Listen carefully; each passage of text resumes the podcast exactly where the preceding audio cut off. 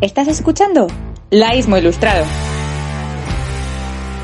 La repercusión del primer episodio de este podcast, que la semana pasada dedicamos a Villalar, fue de tal magnitud que hasta el mismísimo Lorenzo Silva se ha visto obligado a publicar un libro sobre el tema. Se titula Castellano y lo publica Planeta.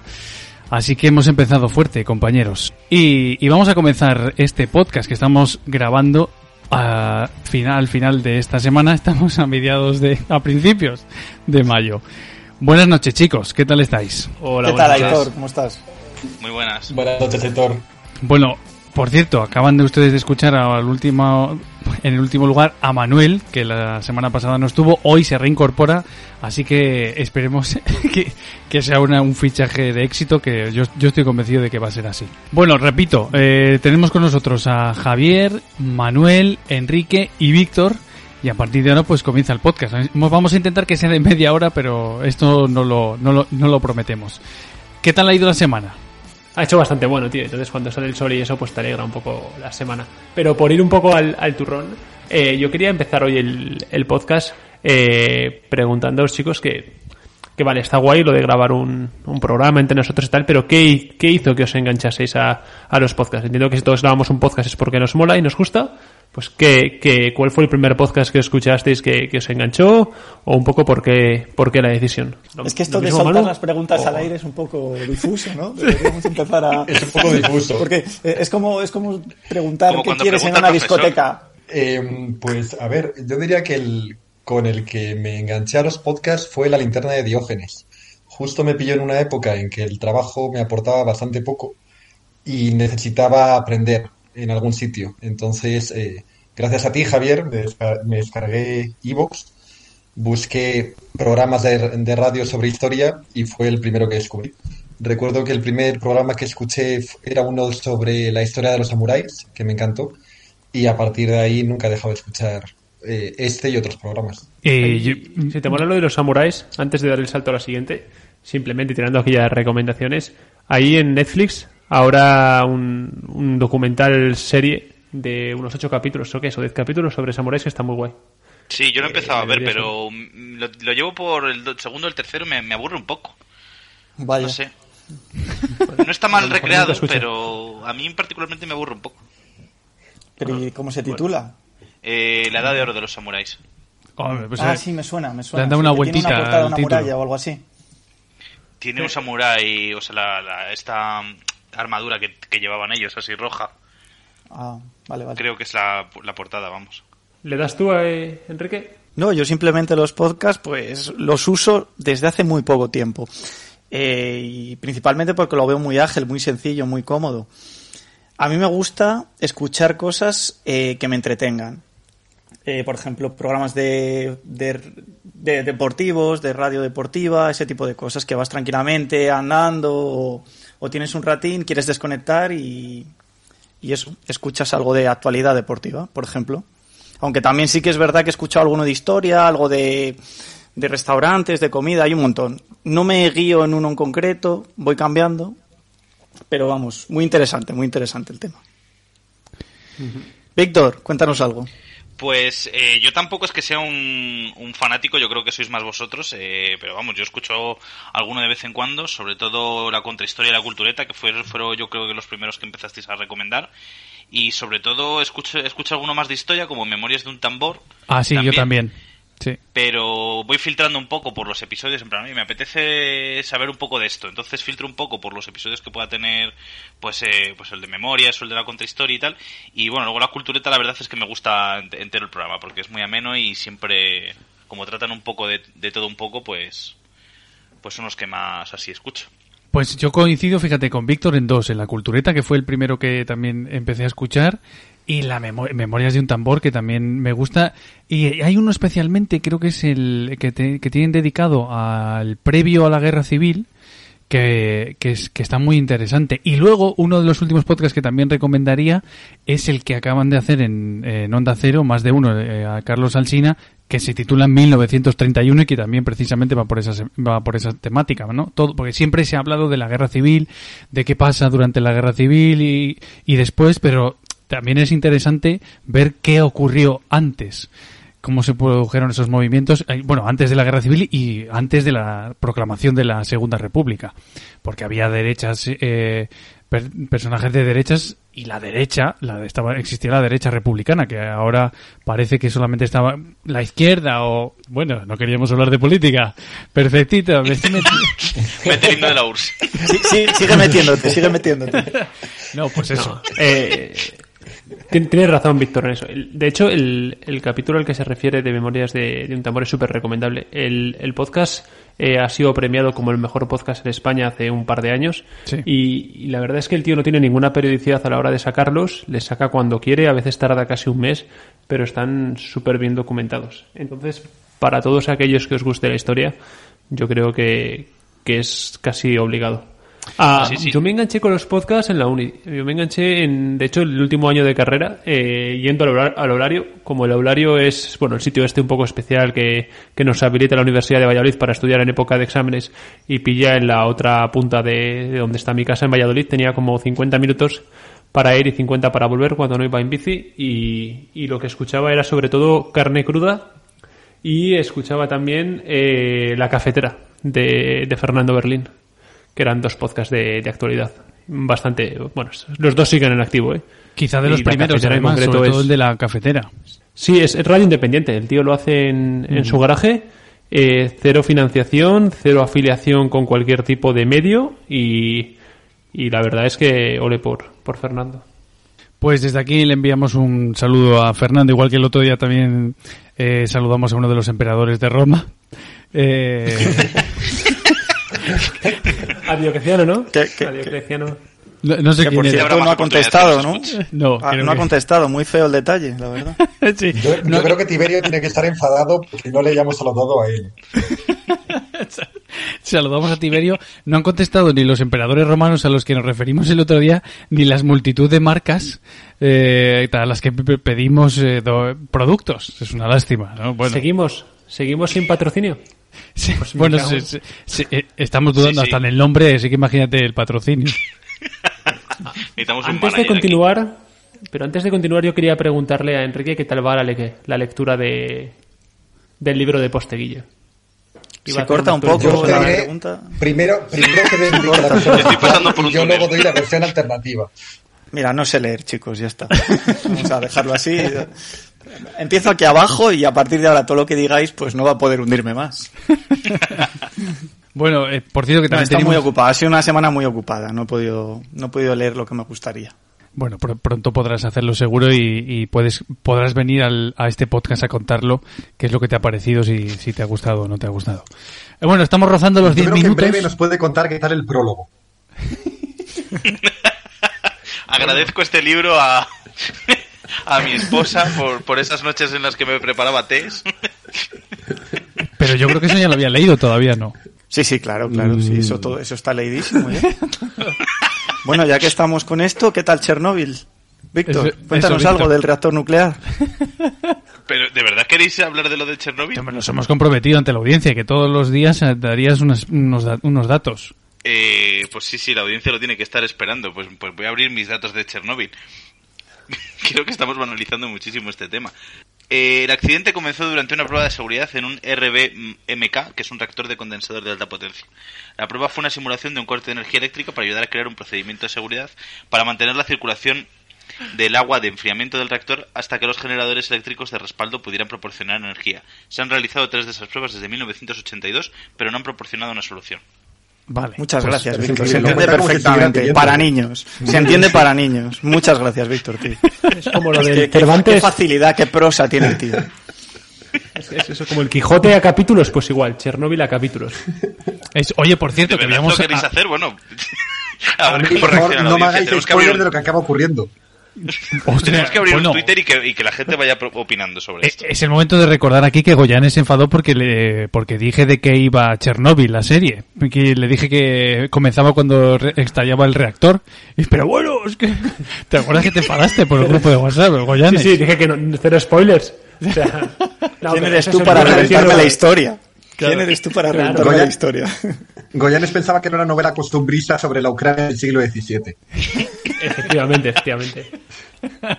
Por cierto, que el otro día comentábamos que teníamos que darle un poco la palabra también a Manu para que se presentase, ya que el otro día nosotros lo hicimos un poco. Manu, no sé si quieres darle algunos datos eh, de tu personalidad a la audiencia para que te vaya conociendo poco a poco. Así de primeras, lo único que se me ocurre es que soy la triste víctima de mi compañero de piso, que es una persona que se llama Enrique y que algún día conoceréis.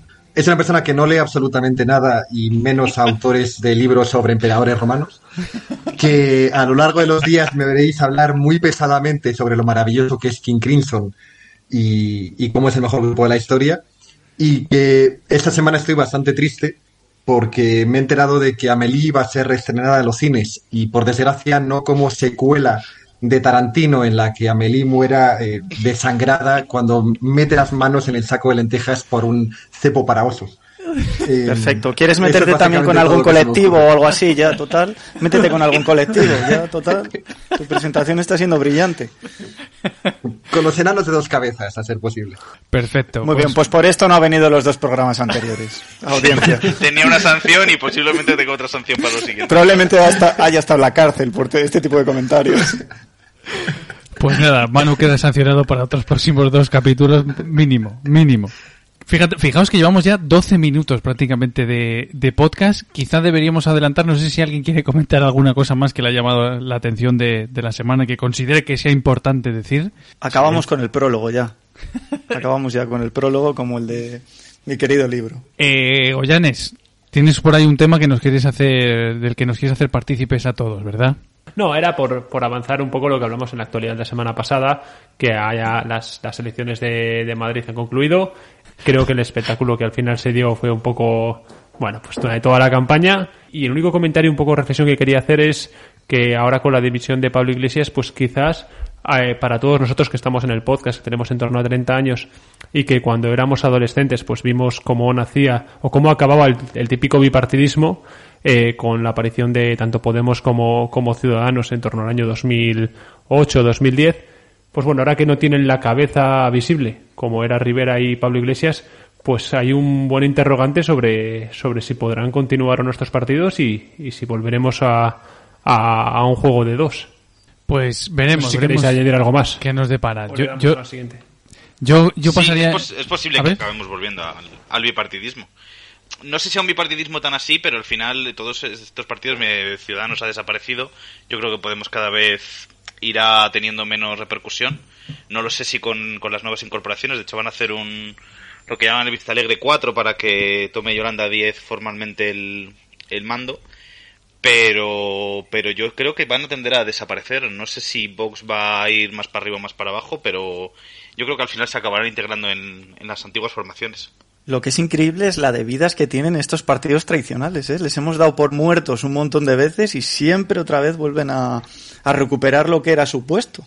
Sí, sí, sí, sí. Mira, el PP que estaba bajando tanto y ahora, mira, vuelven como, como verdaderos vencedores. También porque quizá ellos tienen unas estructuras ya también mm, muy fuertes. El resto de países, eh, joder, de países, madre mía, menos mal que esto luego lo quitaré.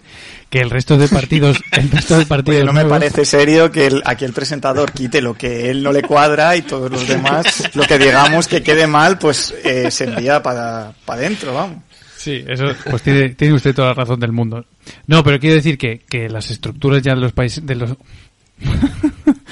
las estructuras de los, países, ¿no? Otra vez he dicho De los- ah, ¿Sabes lo que te ocurre? Que, que yo creo que quieres estructuras de hablarnos... los partidos políticos. No, no, yo creo que, que Aitor quiere hablarnos un poco de países como Polonia y explicarnos un poco cómo va la política allí. Eso es, sí. Es que, es que te- mm, llevo toda la semana intentando prepararme el- el- la, ref- la reflexión sobre la constitución polaca y yo creo que me está pasando factura. Yo creo que quiere colarse ya, eh, pero todavía no. Bueno, pues eso, que los partidos tradicionales tienen unas fuertes estructuras con las que es muy difícil competir o con las que es muy complicado que el resto de partidos, los nuevos, compitan. Además, cuando estás creando desde cero y tan rápido un partido, al final se te cuela gente que no merece la pena y que no sé. Bueno, y, y ahora que ya hemos entrado en el tema, en otro de los temas que queríamos evitar, Eh, pues le paso la pelota a Goyanes, que Goyanes quería contar. Bueno, estamos diciendo su apellido, o sea, Javier, eh, que también que nos quería. Mañana Eh, decimos su DNI y ya está.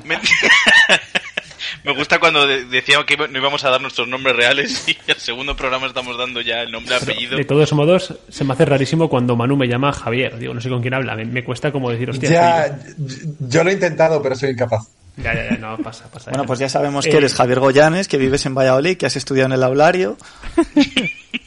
No bueno, está mal. Con todo lo que sabemos de Manu, sabemos que tú eres el, el que compartes habitación con él. Bueno, no lo ha dicho tan pues es- abiertamente. no, no lo había dicho. No lo ha dicho Bueno, tan vamos, es como el día que tú dijiste que vivía, que estábamos en una región donde había habido un poco de conflicto eh, político y, luego dice Que el tema identitario lo Barcelona. llevaba muy dentro. Albacete. Castilla-La Mancha. Castilla-La Mancha es que se están poniendo muy farrucos. eh. Oye, es la decimoquinta vez que intento que Goyanes abra el tema de los microchips y se resiste. Venga, Goyanes, que te queremos escuchar hablar del tema. No, no hay microchips en el, Ah, lo de Apple, pero... Sí, bueno, es esta es una noticia que, que empezó el, el verano pasado, por, por agosto, y, y bueno, que ha vuelto un poco los, a los titulares de la prensa, un poco más especializada en tecnología esta semana, que es la, lo que se conoce un poco como la guerra de los teams, ¿no? De Tim Cook contra Tim Sweeney, o que son el CEO de, de Apple y el CEO de, de Epic. Todo esto em- empieza cuando Fortnite, o Fornite, como también se le conoce por, por España, que es un videojuego eh, free to play, que es gratis para, para jugar y, que es bastante famoso en- entre la gente joven, adolescentes, decidió saltarse un poco las condiciones que tenía en la Apple Store, en la tienda que tiene Apple, a la hora de eh, realizar los pagos del juego. Tradicionalmente, cuando tú publicas tu videojuego o tu aplicación a través de la tienda de Apple, como parte del acuerdo, le cedes un 30% de todas las transacciones que se hagan. Es decir, Apple gana automáticamente solo por poner es- este mercado, esta tienda online, un 30% de todas tus ventas como, aplicación. Entonces, Fortnite decidió saltarse esto, redirigiendo los usuarios a su propia página web.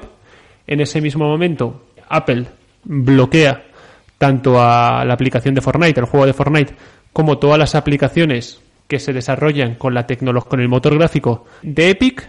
Y pues entonces aparece un juicio, aparece una campaña muy importante de, de Epic haciendo un poco alusión a 1984 y el famoso vídeo de Apple donde ponen a Apple como, como un tirano que gobierna sobre todos a través de su, de su tienda de aplicaciones y justo esta semana ha empezado el, el juicio. Ya han empezado a aparecer pues, pues los primeros datos, cuánto dinero gana, gana Epic y Fortnite a través del juego y, y el daño que puede ser. Y esto no es algo exclusivo de Epic, y, eh, sino que es algo que afecta a muchas más aplicaciones como Spotify, que hace un par de semanas consiguió que, que Europa, que la Comisión Europea dijese que, que Apple tenía posición predominante por la, bueno, por la forma que gestiona las aplicaciones y que mm, potencialmente puedan montar a Apple con hasta un 10% de sus ingresos globales, que son 23.000 millones de euros, la- lo que sería la multa, y afecta también a otras empresas como Tinder, como Microsoft. Entonces, bueno, quería saber un poco qué opináis vosotros. Y, bueno, para empezar, no, no, no sabía si erais conscientes de que Apple, por cada compra que hacéis en una aplicación, se lleva también una tajada del 30%. Igual que Apple, también Google. Es, es una buena tajada lo del 30%. O sea, lo que pasa es que es verdad que se han revuelto muchas y yo no sé lo que puede, lo que puede suponer. La verdad, cuando tanto si gana como si no gana. A nosotros nos afecta como consumidores. Porque Bueno, al final. de hecho, vamos es curioso a nosotros, como consumidores, con una aplicación que conocemos todos como es Spotify. Spotify inicialmente tenía, cuando sacó la aplicación, hace casi- tiene los 15 años la, o 12 años la, la empresa, ¿no? Cuando sacó la aplicación en el año 2009-2010 en la Apple Store salía el mismo precio de la suscripción. Spotify nunca cambió la suscripción y siempre ha valido 10 euros. Valía 10 euros en la página web de Spotify y 10 euros en la página web de Apple. Un par de años después subió el precio de la suscripción en, en la, en la tienda de Apple a 13 euros para compensar ese 30% que cobraba a mayores, que tenía que pagarle a, a Apple. Y finalmente la han acabado retirando. La verdad es que a lo que nos puede afectar a los consumidores sería una bajada de precio de, de, los, de, de las suscripciones, de las cosas que paguemos. Porque Eso lógicamente si al final puede ¿no? llevarse. Sí gana Epic, efectivamente. Pues hombre, pues en ese caso, en ese caso estaría bien. Eh, yo sí que he estado eh, viendo antes que era un poco todo esto que mm, pueden ganar el caso precisamente por estas leyes anti antitrust que hay en que hay en Estados Unidos y que pretenden que no monopolice tanto el que no sea Apple el que sea señor y soberano y que y que dicte sus reglas con sin condiciones o poniendo condiciones muy muy abusivas, Eso. ¿sabes? Es el, bueno, las reglas antitrust eh, son unas normas que aparecieron en la época de Rockefeller, cuando Rockefeller tenía esta gran empresa petrolera y se decidió partirla en siete empresas, de las cuales algunas son la BP o Shell, que todavía siguen existiendo hoy en día, ¿no? Y esta es una regla que ya se ha aplicado en el ámbito de la tecnología a- en el año 2000, en torno al año 2000, a Microsoft. Y directa, eh, la, contraparte en ese juicio que hubo era el gobierno de Estados Unidos, donde acusaba a Microsoft de que a través del explorador de Internet Explorer tenía una posición dominante y acabó venciendo. Entonces, bueno, también por otro lado, por dar la, la cruz de la moneda, eh, Apple lo que defiende o cómo se posiciona es un poco como paladín de la seguridad, diciendo que el hecho de que todas estas aplicaciones se beneficien de la tienda que él pone, donde ellos se aseguran de que no haya hackeos, de que tu información esté segura, de que no vayan a robarte los datos, de que las transacciones eh, sean casi tan seguras como hacerlas a través de un banco igual de seguras, pues todo eso tiene un coste. Y además dice que la tienda que ellos han montado ha permitido que un montón de pequeñas empresas, como podíamos ser yo y Manu saliendo de la carrera, o sea, Manu y yo, perdón, saliendo de la carrera, decidimos montar una aplicación, la podríamos publicar prácticamente a un coste ínfimo, 30 euros cuesta publicar una aplicación, y que eso ha democratizado también mucho la accesibilidad de las aplicaciones, y que lógicamente todo ese proceso de seguridad, de que esté disponible fácilmente, tiene un coste, y según Apple ese coste es un 30%. Yo al final lo que creo es que parece que últimamente las, las diferentes legislaciones y diferentes actores del mercado están intentando recuperar el terreno perdido frente a las tecnológicas, ¿no? Las tecnológicas surgen a comienzos del siglo XXI y parece que pillan a todo el mundo a contrapié. Y ahora tenemos la ley de protección de datos, esa, esa ley que salió en Australia que pretendía hacer pagar a Google por listar las noticias de diferentes periódicos y que derivó en que Google amenazó con irse a Australia.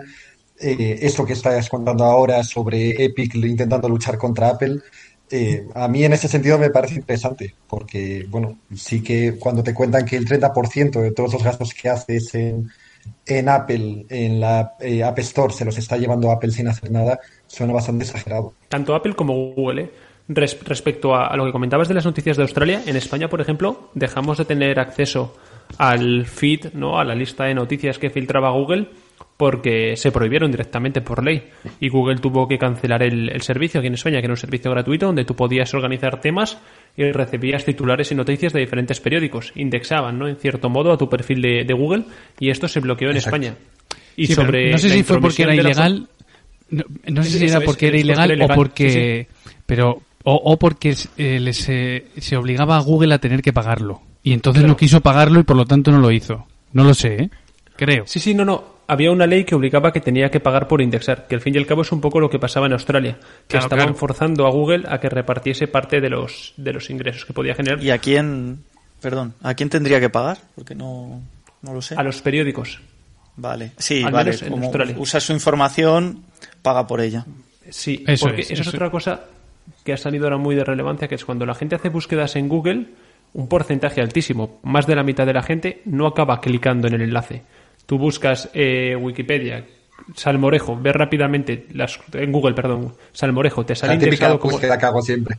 Sí, es, bueno, sí, la, que- la que quieras. Eh, no sé, libros de... Y, libros sobre de. Salmorejo, variedades geográficas. Pero la, gente no clica en el enlace, solo lee un poco la información en esas cuatro líneas que te da Google y como el, el algoritmo es tan exacto y tan bueno, normalmente la información que buscas te la ofrece en la previsualización y la gente no clicaba. Entonces, aunque Google te haga publicidad o promocione tu página web, no acabas entrando y tú no monetizas por ese usuario. Y es lo que le pasaba a los periódicos. La gente leía los titulares en el feed de Google, pero no acababa entrando. Entonces los periódicos no recibían la visita para poder ponerle anuncios personalizados o para poder venderle la suscripción. Y por eso, bueno, pues, pues se acabó bloqueando. O sea, no, no podían contabilizar los pinchazos. Bueno, porque no llegaban los pinchazos. No llegaban los pinchazos. Eso es. Eso es. Y luego, sobre la inferencia política dentro de la tecnología, también muy curioso, esta semana ha habido una decisión en el comité interno que es como la, gran cúpula ¿no? que tiene Facebook sobre la decisión de Trump, que como sabéis Trump está baneado en todas las redes sociales después de lo del enero, de lo del 6 de enero con el asalto al Capitolio, y han decidido eh, prorrogar el, el, baneo o la prohibición de, de, acceso de Trump tanto a Instagram como a Facebook durante seis meses más. Entonces, pues sí, es justo lo que estás explicando, Manuel, que cada vez más y más hay una injerencia mayor de la política con la tecnología y, y al revés.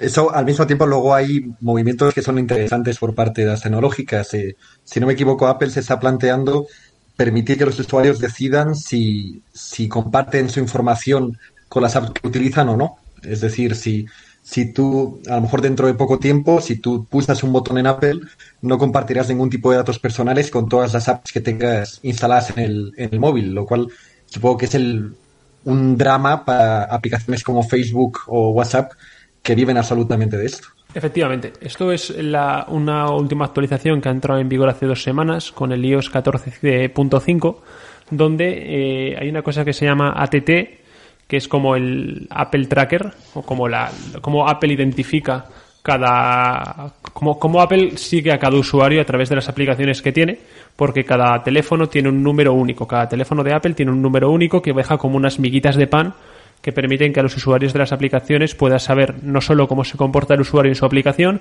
sino cómo se comporta en el resto de aplicaciones.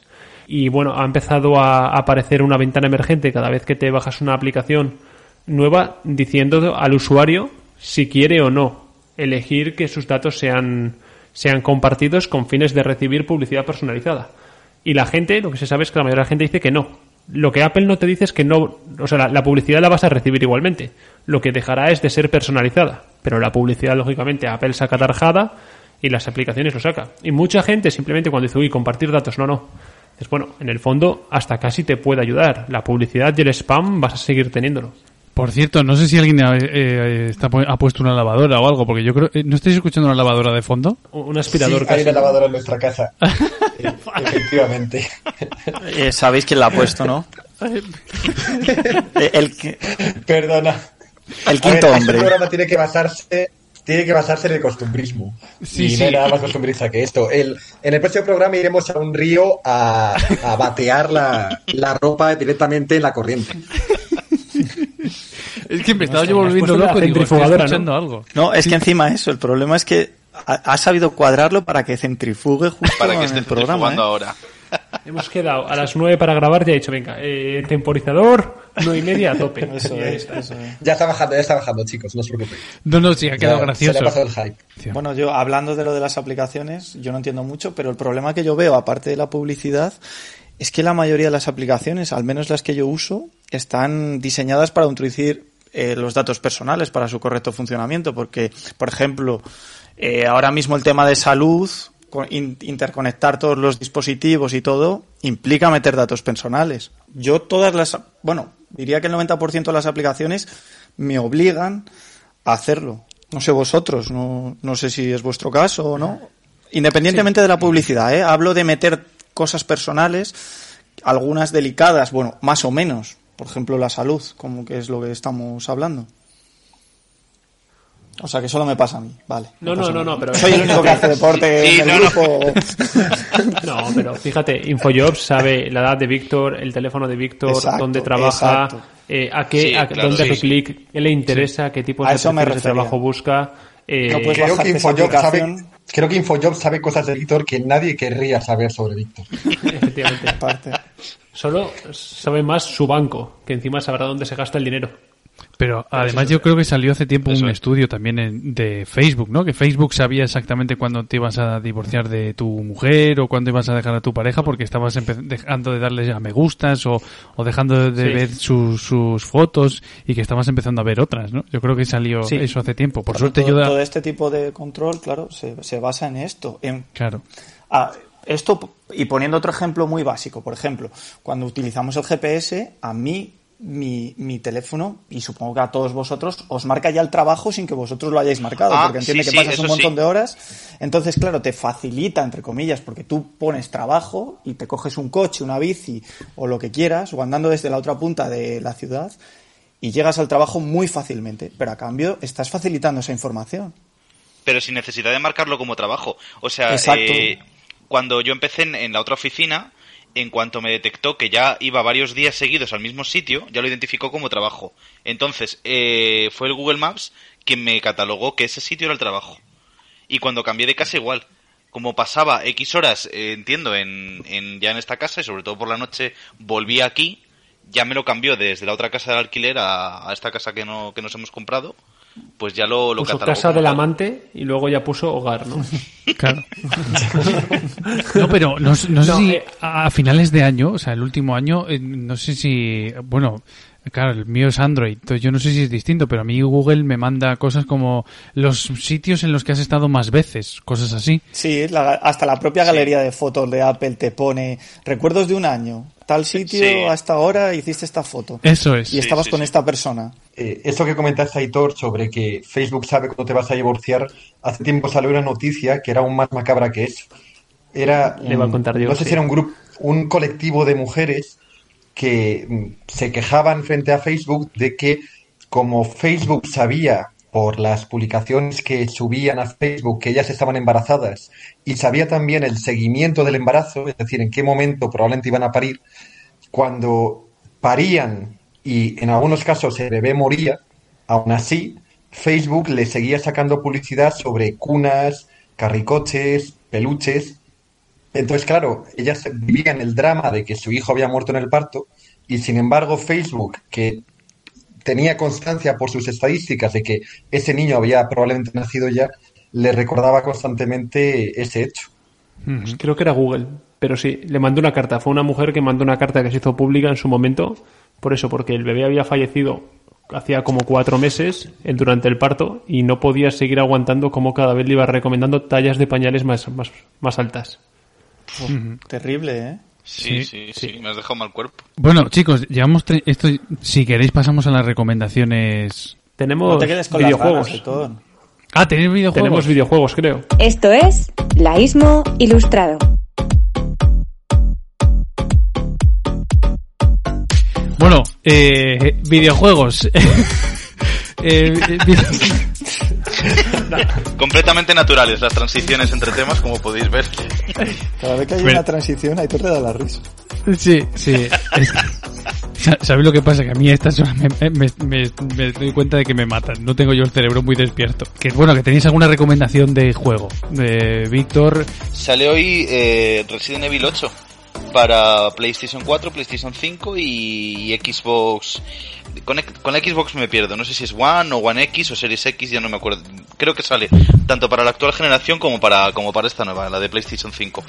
Eh, nada, es eh, un juego de terror, primera persona. Eh, os quería preguntar si habéis jugado algún juego de la saga, que ya hace ya 20 años que, que está con nosotros. Y si os iba a preguntar si habéis jugado algún juego de terror que os haya dado miedo de verdad. Conozco la saga, pero no he jugado nunca y necesito algo que me anime a probarla. Y a mí sí que me gustan los juegos de terror. Si quieres luego contesto esa parte, pero me gustaría que me vendieses un poco de qué va el juego. Bueno, es que est- esta es una, esta es la octava parte. En general, los primeros títulos, eh, sobre todo también os, os sonará por las películas, pues era de, era de zombies, un poco serie B, de una malvada corporación que es eh, Umbrella, que ha creado un virus que se les ha ido de las manos y convierte a la gente en zombies. Es- empezó un poco con ahí, empezó un poco con eso, pero ha acabado un poco evolucionando. Pasó de la tercera persona, ahora la última entrega ya fue en primera persona. Y en este, en este caso, eh, el protagonista pues se va con su mujer y su hijo a un, a un pueblo de la Europa del Este. Y bueno, pues ahí es todo lo que les acaba pasando. Pues eh, hay vampiros, hombres lobo, ha tirado un poco por, por todo, por toda esa mitología, más que, más que los manidos zombies y tal. Sí, a mí, a ver, a mí no es que me den especialmente miedo, bueno, hay algún tramo que sí, pero, pero yo os los, os los recomiendo mucho, la verdad. Eh, son títulos muy divertidos, muy carismáticos, además no suelen ser muy largos, son suele- gente que tampoco tiene mucho tiempo para jugar, pues, pues para echar una partida de vez en cuando y tal, y, y no se centra tanto eh, como en la acción, también en pequeños puzzles y rompecabezas para, para ir pasando de secciones o ir atravesando sitios. Son títulos muy completos en ese sentido. Entiendo que más que miedo al uso sería como sustos, ¿no? Algo así. Es que no he jugado nunca yo tampoco, contestando. Sí, tu hombre, pregunta. hay algún, hay algún susto que otro, hay algún susto que otro y sobre todo pues un poco mal rollo porque al final eh, muchas veces vas en lo oscuro, no sabes lo que hay en la otra en la otra habitación y tal, también es un poco la, la ambientación es, es uno de sus puntos fuertes. Pero tú Un llevas un arma o algo, ¿cómo es eso? O sea, Sí, ¿cómo- sí, sí, claro, No, lleva, vas con el libro de Trajano. Llevas armas, llevas, llevas armas Para, y por para lo hacer general mucho daño lo coges por la parte no leída.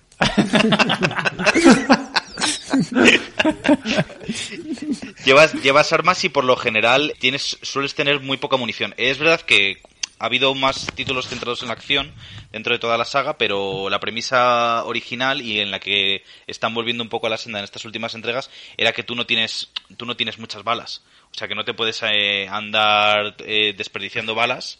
eh, ca- ca- Casi como, como si te pasase eso en la vida real, que no, no andarías desperdiciando balas y tampoco te las encuentras a, eh, mon- a montones por, por donde pasas eh, y en algunas ocasiones te tocará huir más que más que enfrentarte a los enemigos y demás. Entonces también es un poco la, la- esa gestión del inventario, eh, un poco donde está el miedo y la tensión. Una pregunta, Víctor. Eh, desde el desconocimiento. ¿Y la saga ha ido avanzando? Es decir, ¿sigue una historia desde la 1, o sea, del, del, Sí, del a ver, juego una- primero hasta el de ahora, o, o no están interconectados de una forma directa? Están interconectados, hay personajes, hay personajes que salen en, en alguno, que salen en otro, pero cada título es disfrutable es disfrutable por separado. O sea no tú piensas que hay un montón de, de, de juegos de la saga entre spin-offs e historias pues no sé si habrá 30 o 40 títulos. Como tengas que jugar a todos pues te mueres sabes pero Sí, bueno. Entiendo. sí que puedes coger a lo mejor el 2 y más o menos te, te enteras de la historia sabes Vale, perfecto. Y ahora contestando la segunda pregunta, yo sí que he jugado algún juego de estos de, de terror con acción. Eh, de hecho, son dos, creo que tú también has jugado porque alguna vez lo hemos comentado. Uno de ellos es el Metro, que es eh, bueno tiene varias partes y es un, un juego desarrollado por una empresa rusa que también tiene este- esta tensión, ¿no? Eh, esta angustia de que de que te quedan pocas balas y tienes que saber gestionar muy bien cómo utilizas tu inventario, qué haces en cada momento. Y el segundo, que de hecho estoy jugando ahora, pero apenas llevaré dos horas de juego, es The Last of Us, la primera parte. La segunda parte la publicaron o la estrenaron el año pasado y fue juego del año. Yo creo que has jugado a los dos, Víctor. Sí, Así sí, que- sí, ambos son muy recomendables. Sí, ese tiene tintes de terror, no es de terror terror, pero es verdad que tiene que tiene secciones que sí que son de terror, sobre todo porque los enemigos son una especie de, de zombies que llaman chasqueadores y es verdad que también son muy fuertes y te prima más el sigilo y pasar las secciones sin más desapercibido que, con las armas cuerpo a cuerpo. O sea, no se centra tanto en la acción, así que en ese sentido está muy bien. Además, la, his- la historia de, los, de los dos títulos está muy bien. De hecho, HBO está haciendo una, está haciendo una serie está para adaptar las historias. Pues ya os, yo os iré contando, ¿eh? O sea, mi Trajano o mi, mi Chernobyl va a ser el juego este de las sofás. A ver si puedo sacar media horita a la semana para ir avanzando un poquillo. Y sí que tengo ganas, ¿eh? Porque dicen que ya no es simplemente la experiencia de jugar, sino lo abierto que es para poder jugar en sigilo, más acción, eh, utilizando trampas. Y luego la narrativa. He oído de la gente que la historia que hay detrás que es como ver una película o leerte una buena novela, que ya no es simplemente la experiencia de jugar, sino que te realmente es inmersivo y te, Sí. te, te adentras en la historia. Sí, sí, es tal cual. Las cinemáticas es, es prácticamente una, una serie, una película y muy bien hecha. Y en la segunda parte fomentaron mucho eso también, como con episodios y demás. O sea, por eso, eh, por eso lo van a adaptar a HBO, porque es que lo tienen prácticamente hecho. Bueno, chicos, yo primero os quiero dar la bienvenida a la segunda centrifugación de mi lavadora, que está empezando ahora mismo y espero que la recibáis con alegría. Y luego, nada, deciros que sí, que yo he jugado al Resident Evil 4, si no me equivoco, que era el que sucedía en los Pirineos con Guardia Civil. Sí. Hola, en- qué en- bonito. no, en, en España, sí, en un pueblo de España. Oye, qué bonito, en eso un no lo pueblo sabía español. yo. Sí, Sí, sí, nos bueno, de- ponían de un poco de poco. paletos para arriba. Joder. Sí. Eh, Sí. Pero realmente el, el juego que a mí más miedo me dio fue el Half-Life, que jugué de pequeño Ostras, y aquello sí, de ir sí. avanzando con una palanca mientras unos especie de cangrejos y arañas se te lanzaban a la cara, me provocaba verdadero pánico. Eran nécoras, yo creo, nécoras hembra o macho. Eh, ¿Hembra o macho? No lo tengo claro.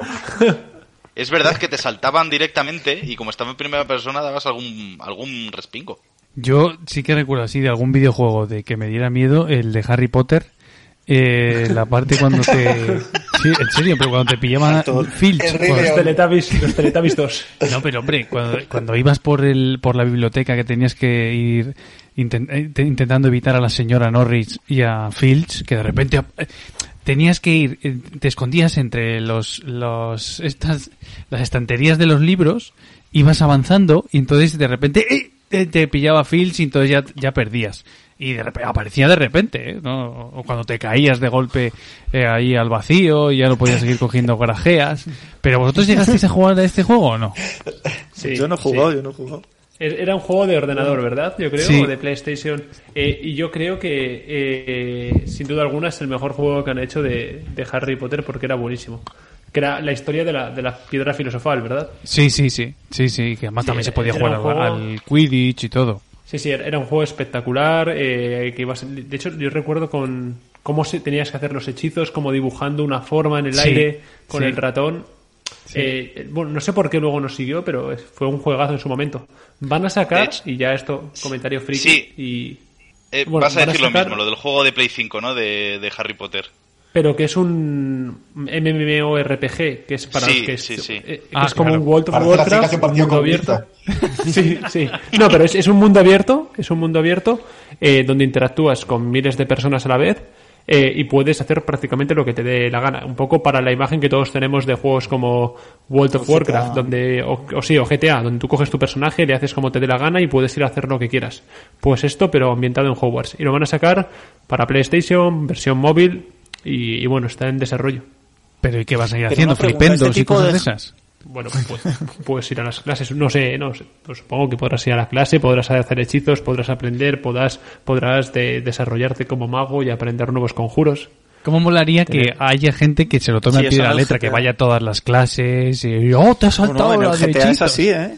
En el GTA el mundo abierto es así, te tienes que sacar carnes para, para Para conducir los vehículos y un montón de cosas. La gente estudia para eso, ¿eh? ¿En serio? Sí, hay una especie de temarios que se cuelgan y que con eso apruebas el carnet, por ejemplo, de coche, de lo que sea. Sí, sí, sí. Es un mundo paralelo. En, en Claro, mundos exacto. paralelos del GTA Online. Exacto, exacto, claro. De eso estamos hablando, ¿no? Sí, sí, sí, sí, es lo mismo, un mundo para... Es, lo mismo, conoce- solo que ambientado en otra cosa. El... Sí, sí, digo, perdón. No, no, de, de hecho, eh, lo puedo apuntar para un tema futuro. Podemos hablar del concepto de metaverso, que está muy unido. El metaverso es como un universo paralelo digital. Y ahora se ha puesto muy de moda con los NFTs y toda esta compra de, activos digitales. Y hay gente comprándose casas digitales pagando cientos de miles de dólares por tener tu propiedad en tu casa digital en un programa. Y es, pues, es sin pagar esas locuras, pero es lo mismo. En el GTA es tu personaje, tu avatar, y tú estás en tu casa delante de la pantalla, pero pasas X horas al día viviendo la vida de tu personaje en el es. juego. El, el roleplay, que se llama, ¿no? Roleplay. Exactamente, eso es.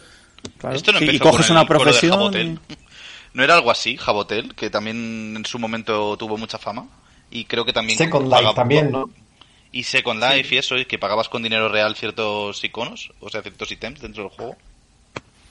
Pero el problema Eso que es. veo yo de esto es que son juegos que yo no juego mucho, pero vamos, mi, mi corta experiencia, eh, lo que he visto es que son juegos de ordenador. No sé cómo lo van a poder integrar en una videoconsola.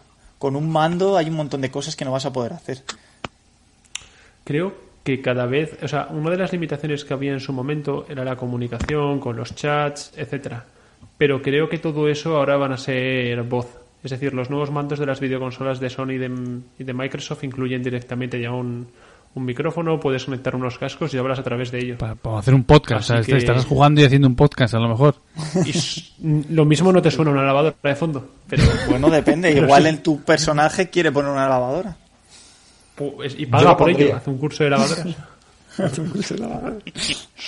Eh, Pero y por ejemplo para los bueno. comandos y eso, que también tendrías que decirlo por voz. o- Bueno, no sé. Yo suelto las preguntas. ¿eh? No lo sé, no lo sé. Habría que ver cómo se adapta, pero si lo van a hacer para videoconsolas más modernas, seguro que sí. Es que esto me pasó, eh, creo recordar, con un Age of Empires que lo compré para, para PlayStation, PlayStation 3, ¿eh? Y claro, eh, no tenía nada que ver con el formato de ordenador. El formato de ordenador a mí me encantaba, pero con los mandos de videoconsola era absolutamente horrible jugar a ese juego. Bueno, y hasta aquí eh, el tema de los videojuegos. Seguro que en algún momento, en algún episodio de futuro podremos ampliarlo más.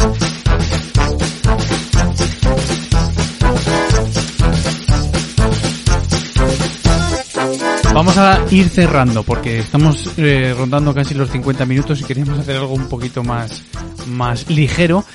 Vamos a abrir el espacio de las recomendaciones semanales. Eh, empieza Víctor. ¿Qué quiere recomendarle a, los, tros- a nuestros oyentes? Uf, pues no lo sé. Eh, mi recomendación era el videojuego que os he comentado. Así No. que- ¿Qué has pedido? ¿Qué has pedido de, de cena? Lo mismo puedes recomendar me- ese restaurante. Eh, hemos pedido mexicano, eh, la chelinda. No sé, lo vamos a probar ahora, ¿eh? O sea que no os puedo decir. Gracias, Víctor. Gracias. Es verdad, si no os, reco- os lo recomendaría, pero es que no, no lo sé. Tú piensas que lo he medio pedido mientras estaba con el programa, o sea que... O sea, encima admites que has estado pidiendo la cena. Qué poca vergüenza, eh. Perdón, perdón.